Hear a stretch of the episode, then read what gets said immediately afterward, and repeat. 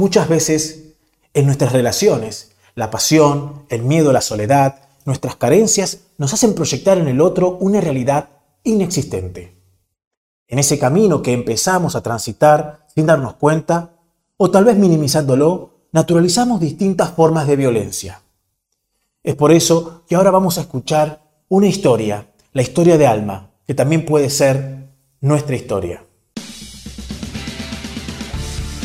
El primer requisito de la civilización es el de la justicia. Sigmund Freud.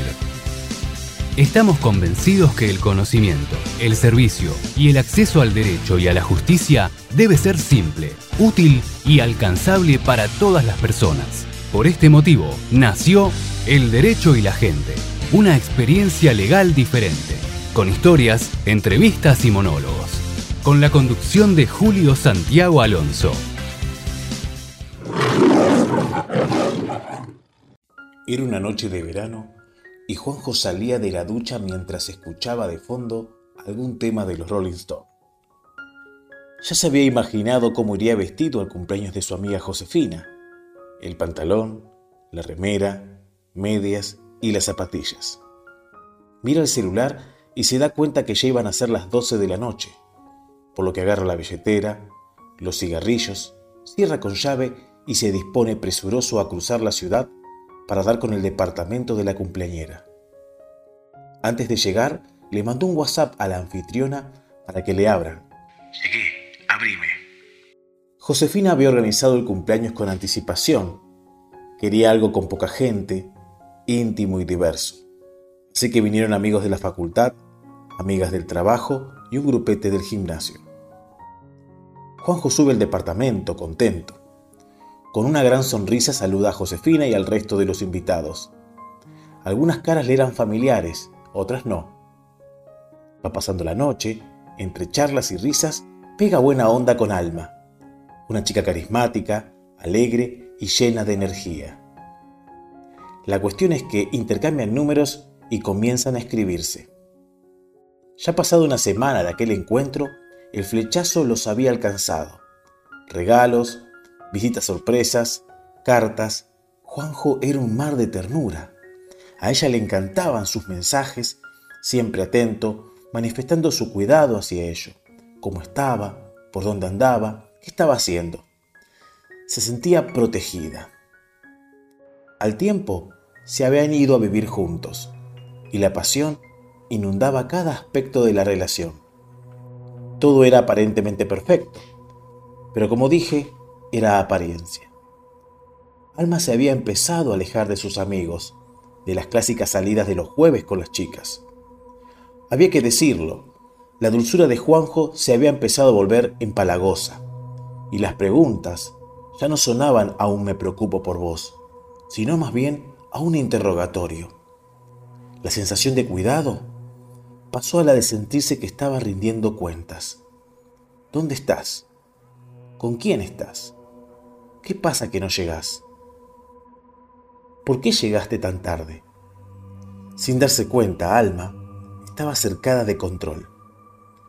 Las discusiones se habían tornado frecuentes sin embargo, al final de cada una de ellas volvían a apostar a la relación. Un día, en otra noche de verano, en el mismo lugar donde se habían conocido, Josefina había organizado una juntada. Así que después de muchos peros la pareja decidió ir. La mayoría de los invitados estaba pasándola muy bien.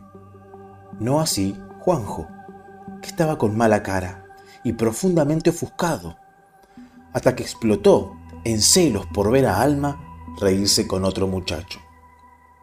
Empezaron a discutir en tonos altos y Juanjo comenzó con avergonzar a Alma. Esto terminó por marcar el desenlace de la relación, por lo menos para Alma.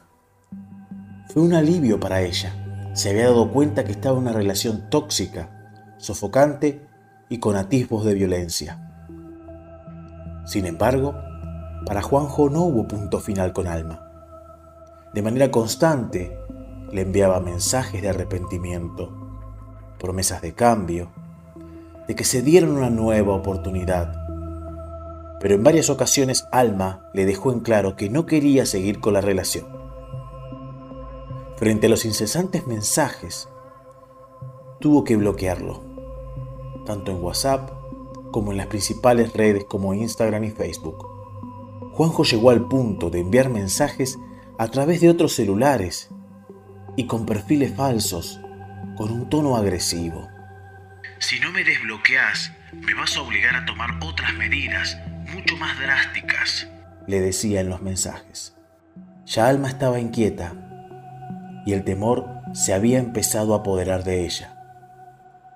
Mientras le comentaba a sus amigos para que la orienten, los mensajes se hicieron más constantes y con un tono muchísimo más agresivo. ¿Te acordás de nuestras noches de pasión? ¿De esos primeros tiempos a los cuales quiero volver? Lo tengo todo en mi celo. Atendeme o todo a saber cómo sos en la cama. Ni bien leyó este mensaje, no podía tragar saliva un nudo en su garganta le impedía gritar de bronca y de desesperación. Había quedado pálida y sin fuerzas, y el miedo se había apoderado de ella. Juanjo se había vuelto su infierno. Si te encontrás en una situación parecida a este relato ficticio, no lo dudes, comunícate con nosotros que te podemos ayudar.